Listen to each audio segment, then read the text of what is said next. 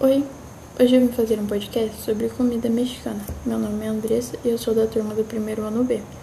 Hoje eu vim passar a receita de uma paleta mexicana com recheio de leite condensado.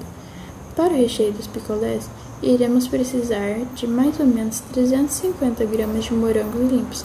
Coloque os morangos em um liquidificador e adicione uma colher de açúcar de confeiteiro, meia xícara de água daquelas xícaras de café e um suco de limão espremido. Bata até o suco ficar homogêneo.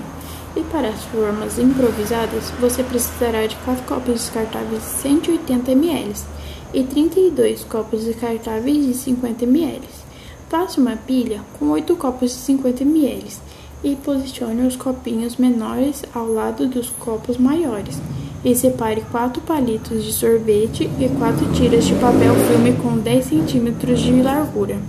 Você deve preencher um terço de cada copo grande com o suco do morango. E o líquido que sobrar deve ser guardado na geladeira. Em seguida, encaixe uma pilha no centro de cada copo grande com o suco.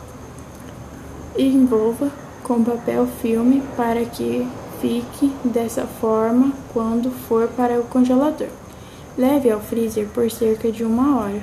Com cuidado, você deve retirar o copinho do centro do sorvete.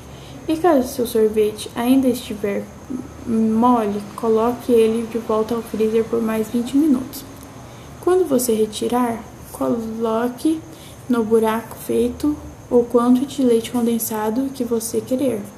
Deixe sobrar pelo menos um dedo de espaço para que você possa finalizar com o suco que ficou guardado.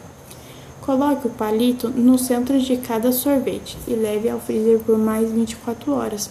Quando você retirar, é só desenformar e comer. Bom apetite!